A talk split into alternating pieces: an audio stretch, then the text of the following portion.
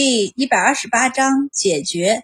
嘴巴和舌头还有打架的时候呢，王氏家大业大，你想每一个人都同心协力，怎么可能？他道：何况王氏也不是只有我们太原这一支，琅琊郡、东海郡和中山郡，哪一个是好相与的？唐夫人也并不觉得他们做的有哪点错，本来嘛，陛下这事儿就办得不地道。他想把他们陇西李氏放在头名，也没必要压着我们几家。往上数，陇西李氏不过是二三流的世家罢了。唐大人道：“现在我家连二三流都还不是吗？那没办法，谁让我就看上你这个人呢？”夫妻俩越说越偏，最后还是唐大人将话题扳回正轨。这段时间的争斗，我也看在眼里。说到底，不过是有些人看不得太子一帆风顺而已。王氏那边是有了属意的人选。唐夫人没好气的道：“你少与我打探这些。你也知道，我父亲现在不当官儿，他虽是族长，却也不能控制住每一个人。我也不知道季叔父是怎么想的，也不感兴趣。我就知道一件事儿，那就是嫁鸡随鸡。所以我问你，你这心里有属意的人没有？”唐县令立即否认：“我是陛下的臣子，也只是陛下的。”他乐呵呵地拉着唐夫人的手道：“你没见常伯虽在崇文馆中当差，却也是陛下的人吗？”唐夫人就冷笑道：“我是信你和他的，可别人未必信的。你最近少出门，少些应酬吧。”唐大人立即应下，然后扶着夫人小心翼翼地回后院去了。就是生死存亡的时候，一个家族里都有意见、行为相悖之时，何况世家之间？别看他们此时因为太子而站在了一起，一出现对自己有利益相关的事儿时，他们也是可以彼此暂时对立的。王继是三品言官，再进一步就是老唐大人的位置，不知多少人在盯着呢。所以此事一出。便有两家同是世家的同僚上折子弹劾王继，折子送到皇帝跟前，皇帝很满意，和谷中取笑道：“你说他们是对事不对人呢，还是只看利益呢？”谷中不敢说话，只能低头笑笑。这种事儿只能见仁见智了。或许上折子的人就是单纯的看不过王继薄待兄长侄子呢。皇帝没有批复这两封折子，他压了下去。决定等王氏自己处理出来再说。王组长踩着夕阳进了光德坊王宅，他径直去看了王蓉。王太太显然没想到组长来的这么快，连忙带着王达迎出来。王组长对他叹气一声：“弟妹，蓉儿怎么样了？”王太太眼眶微红，带王组长去看王蓉。不巧，王蓉刚醒来，喝了一碗药，现在又昏睡过去了。大夫们都说他这时候睡着比睡不着要好。满宝几人没给他包扎伤口，一是因为面积过大不好包扎，二是因为现在天热，上药以后伤口通风显得更重要，因此对进出房间的人要求就严格些。再拿透气的白麻布轻轻地盖上，以遮挡灰尘就可以。王组长掀开麻布看了一眼他的伤，也给吓了一跳。毕竟上午才骗了不少肉下来，虽然及时上药了，但这会儿也狰狞得很。王组长额头青筋跳了跳，普通的板子是打不出这种伤的，就算是力大，最多出点血，多半还是轻肿。这种大面积的出血，只能用那种大屏障。王组长轻轻地将布盖了回去，低头看了王龙半晌，便扭头对王太太点了点头。转身出去，出了门他才有空打量起这院子来，发现角落里挂着麻布，似乎是挂到一半，又似乎是取到一半，不由惊讶。这是王太太眼泪就扑簌簌的落，哽咽道：“昨天晚上大夫说蓉儿不好了，我就让他弟弟做了些准备，若是也不至于让他走得不安心。”王组长脸色越发难看。正在说话，王继夫妇急匆匆地从隔壁过来了，显然是收到了族长上门来的消息。王族长将要说的话咽了回去，不怒自威地看着王继。王继快步上前行礼，一一到底后道：“大哥来了，怎么不提前说一声？小弟也好出门远迎。”王夫人也上前行礼，然后就一把握住王太太的手，见她眼睛通红，也不由眼眶一红，然后就用帕子按着眼角道：“大嫂，蓉儿怎么样了？现在陈太医还在我们那院子呢，要不您就让他看一看吧。”王太太将手抽回来。面无表情的道：“多谢弟妹了，还是让他给你看看吧。你昨日不是病得下不来床了吗？至于蓉儿这边，已经请了太医院的周太医来看，现在还有保和医馆和积食堂的大夫看着，我已经安心了。”王夫人面色有些尴尬，王组长的目光就落在她脸上，淡淡的道：“原来弟妹也生病了，那怎么过来了？”还是快回去养病吧，小心病情加重。王夫人连忙低头道：“妾身的病已经好多了，那都是救急，逮一阵儿好一阵儿的。”王组长轻轻地哼了一声，直接问王继：“从前日到今日，你过来这儿几次？”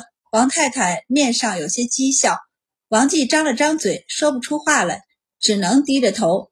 王组长便转身道：“你随我来。”王继便给王夫人使了一个眼色，连忙跟着王组长走了。俩人的年纪其实差不多，但在王组长面前，王继就是得站着，尤其是在对方生气的时候。进了前厅，屋里只有俩人，连送他们到庭外的王达都只能候在外面，更别说下人们了。因为只有俩人，王组长说话更为直接。为何用杖刑？王继连忙喊冤道。大哥，你知道我的，我岂是那么心狠的人？我是说了要罚他，却没想到下人竟是用了廷杖。蓉儿那孩子也倔，竟是一声不吭，不然我当时肯定要拦着的。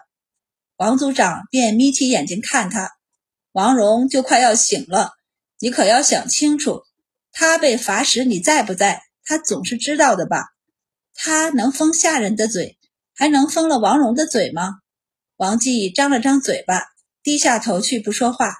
王组长见了，便气得一拍桌子，半晌后才道：“把婶婶请回来吧，又不是小孩子了，儿子都快成年成亲了，再说教不过是让彼此难堪而已，还不如直接解决。”王组长虽没问王太太她想怎么解决，但他又不傻，只是看王太太对待王继夫妇的态度就知道。他们不可能在一个屋檐下过了，再住下去，说不得还真会闹出人命来。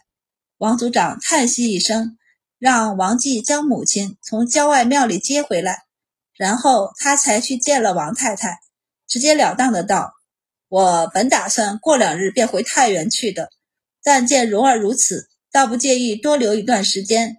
你想怎么解决这件事儿？”王太太敢做戏糊弄其他人。却不敢在族长面前拿捏的，因此略一思索，便屈膝道：“回族长，我们一家也久不回太原，想和族长一起回太原去。”王族长便明白了，点了点头，没有再问其他话，起身道：“你先好好的照顾蓉儿吧，等明日家里人齐了再说。”王太太低头应下，王太太将王族长送到门外。候着的王继夫妻立即打点起精神来。王组长走过他们时，停顿了一下，道：“你们也进去看看蓉儿的伤吧，看看库房到底有什么药，给他送来些。”王继应下，送王组长上了马车后，便扭头看向王太太，顿了顿，转身微微弯腰道：“大嫂，我们三房一直比不上大房、二房和五房，这家里有再多的矛盾。”也都是家里的事儿。等母亲从庙里回来，您可以请他老人家做主。弟弟有什么做的不好的，嫂子也可以提出来。还请大嫂以大局为重。王太太面无表情的道：“叔叔要去看看蓉儿吗？”王继顿了一下后笑道：“那就去看一看吧。”然后和王夫人一起进屋去看王蓉。麻布掀开，王夫人吓得倒退一步。然后震惊地看向王继，王继脸色微变，也没想到表象会如此可怖，立时不说话了。王太太将布盖了起来，然后捏着帕子就坐在床边，低低的哭起来。王继眼内闪过厉色，最后还是什么都没说，冲着王太太行了一礼后，转身离开。王夫人回过神来，手忙脚乱的和王太太行了一礼，连忙去追王继。她追着王继过了院门，一直到园子里才把人追上。他一把拉住对方，脸色发青的道：“怎么打得这么严重？老爷不是才叫人打了他三十板吗？”王继甩开他的手，瞪了他一眼后道：“让库房再给他们送些药去，家里的账册你连夜理一理吧。”说罢，转身便走了。王夫人气得不行，说的好听，连夜理一理，让他怎么理？一晚上能理出什么来？那当然是什么都做不了的，就是作假都来不及了。王继倒是可以让人去接母亲的人速度慢一点，拖个三两日再考虑着回来。但王组长急着回太原呢，他离开光德坊时，直接让人赶在城门关闭前出城去接人了。因此第二天，王继派出去接老太太的人才出门没多久，老太太的车驾就回来了。正好和来看病的满宝堵在了一起，荣四告诉满宝：“周小大人，前面堵上了。”他便撩起窗帘去看，正好看到王家的大门打开，一辆马车从拆了门槛的大门进去。好一会儿，堵在他们面前的马车才走光，然后荣四就驾着车进了小巷子，到侧门前停下。满宝从车上跳下来，小声和荣四道。肯定是王家的老太太回来了，果然就是王家的老太太回来了。满宝才给王荣看完病，扎好针，喂完药，又重新上了一回药。见王荣已经清醒过来，现在只是低烧而已，便满意的点了点头。正要洗手准备离开，院子便传来喧哗声。他一扭头，就见一个老太太带着一帮人呼啦啦的进来了。满宝便忍不住皱眉。看了一眼床上趴着的，从他给他上药开始，就一直红着耳朵，忍不住把自己整个人都缩起来的王蓉一眼。